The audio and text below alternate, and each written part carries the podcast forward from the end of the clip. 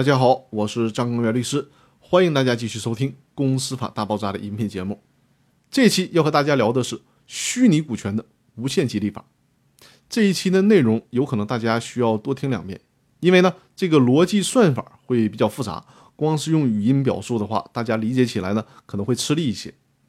在做股权激励的时候，股权的来源是最重要的，股权是不能无中生有的，反而是资源有限的。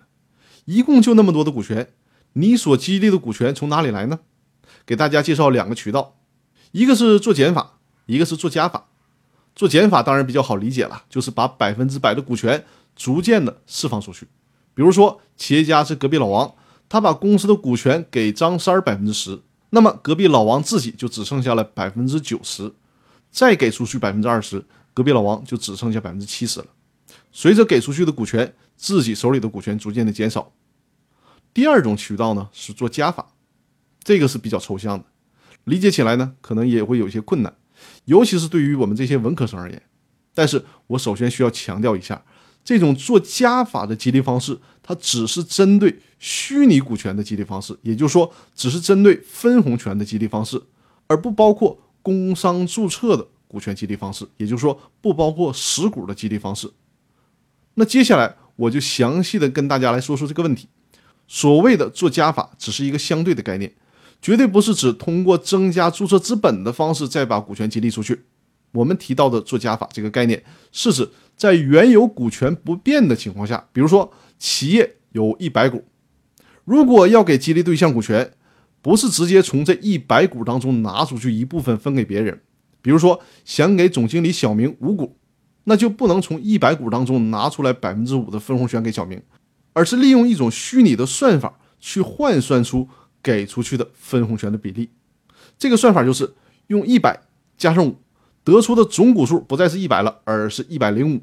这个时候呢，公司实际激励给小明的分红权比例不是百分之五，而是百分之四点七六。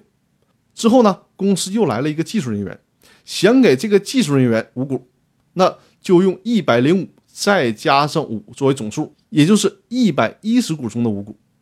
这个时候，实际激励给这个技术人员的是公司的百分之四点五五的分红权。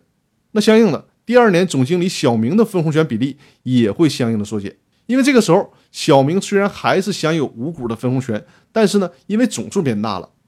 也就是说总的分红股数已经变大了。由当初的一百零五股变成了一百一十股，所以说小明的分红比例就由原来的百分之四点七六变成了百分之四点五五。以此类推，总股数因为做股权激励会不断的增加，而那些曾经被激励的人，如果死死的守着原来的激励的股数，小富即安的话，那么所得的分红比例只会越来越小。所以说，这种虚拟的股权激励方式就是要迫使每一个。被激励的对象要通过自己的不断努力，争取获得更多的股数，从而才能会保持自己的分红比例不变，甚至是增加分红比例。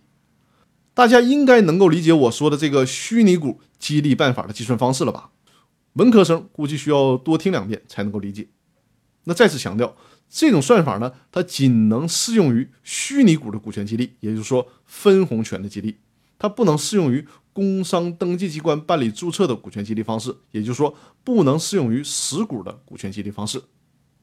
那好，我们今天的内容呢，有些抽象和复杂，大家有需要的话可以多听两遍。如果有更多的问题，可以在喜马拉雅的音频里面给我留言，我们做更多的交流。那好，我们今天的分享就到这里，谢谢大家。